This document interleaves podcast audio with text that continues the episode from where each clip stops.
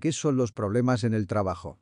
Las personas pasamos una gran parte de nuestra vida en el entorno laboral, donde nos encontramos sometidos a constantes exigencias.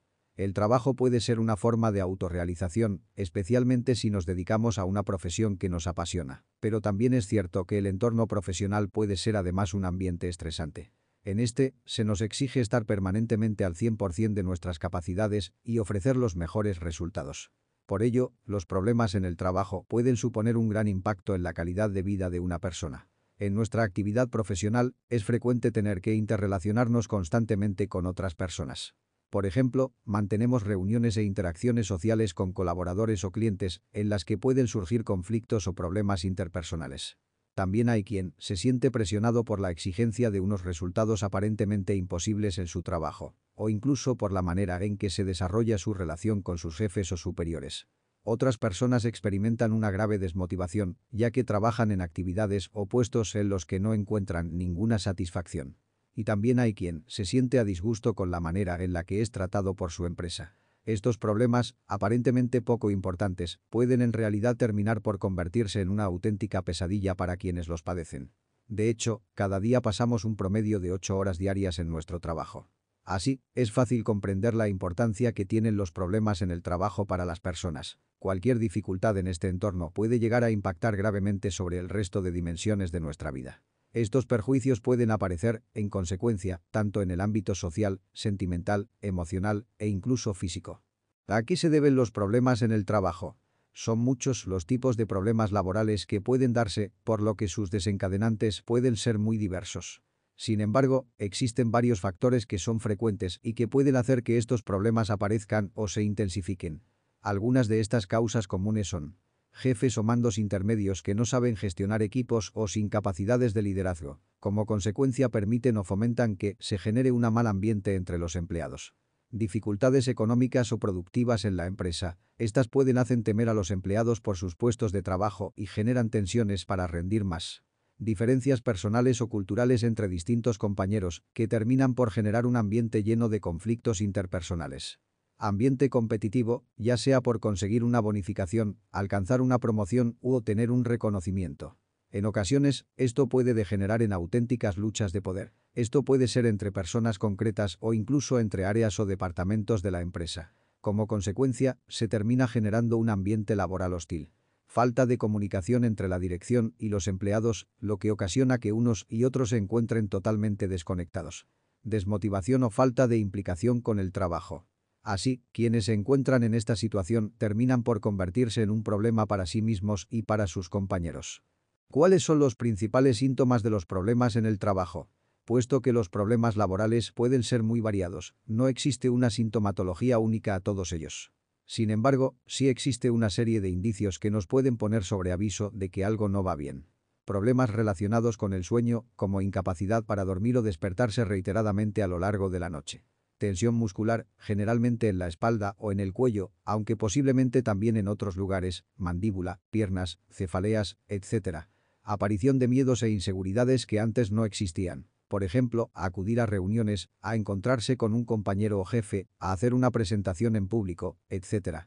Sensación de acoso por parte de los compañeros o de falta de comprensión hacia las necesidades propias. Desánimo y sensación de agotamiento, incapacidad para levantarse por las mañanas y acudir al puesto de trabajo. Sensación de frustración, desmotivación o de que el trabajo que se realiza no sirve para nada o no es valorado. Ansiedad y estrés continuado y permanente problemas o desórdenes alimenticios, como falta de apetito o ganas de comer constantemente, náuseas, vómitos o malas digestiones. Irritabilidad y mal humor en el trato con los compañeros o incluso fuera del ámbito laboral. Desarrollo de conductas compulsivas que antes no existían. Por ejemplo, tenerlo todo perfectamente ordenado, revisar una y otra vez alguna determinada cuestión o lavarse las manos sin parar perfeccionismo excesivo, tanto con uno mismo como con los demás, lo que lleva a una sensación de insatisfacción permanente. Sensación de inseguridad constante, aunque no haya motivos para pensar así. En ocasiones aparece un complejo de inferioridad ante los compañeros o la sensación de ser permanentemente evaluado y desaprobado.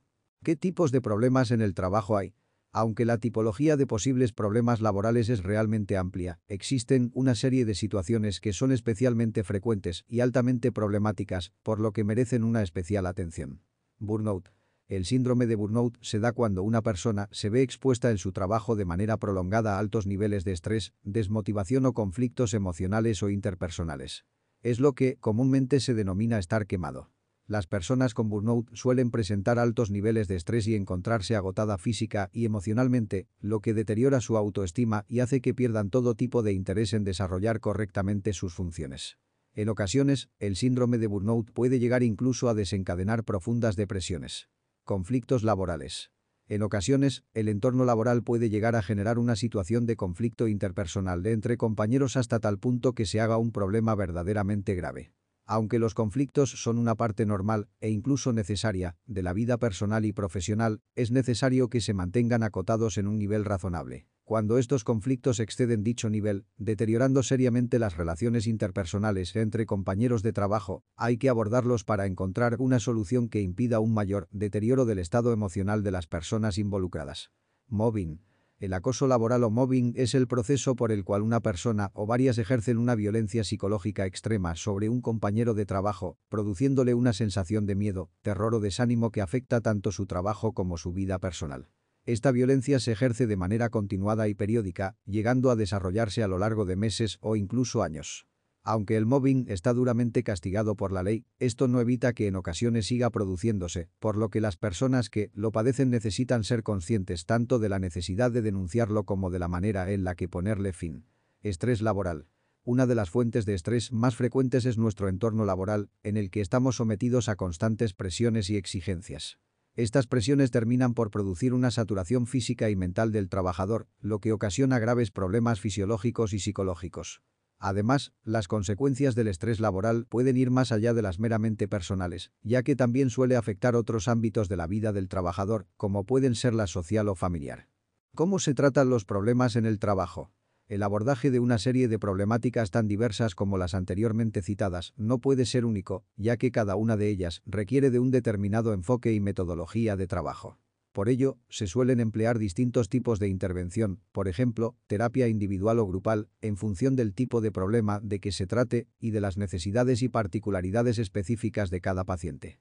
En la mayor parte de los casos, el enfoque cognitivo-conductual es la que se ha demostrado más eficaz, ya que permite identificar y abordar de manera rápida las causas que dan lugar a estas problemáticas y desarrollar una reestructuración cognitiva que les ponga solución dotar a los pacientes de técnicas de afrontamiento, así como entrenarlos en la potenciación de habilidades sociales, asertividad, técnicas de comunicación o de resolución de conflictos, consiguen en la inmensa mayoría de las ocasiones solucionar satisfactoriamente este tipo de situaciones.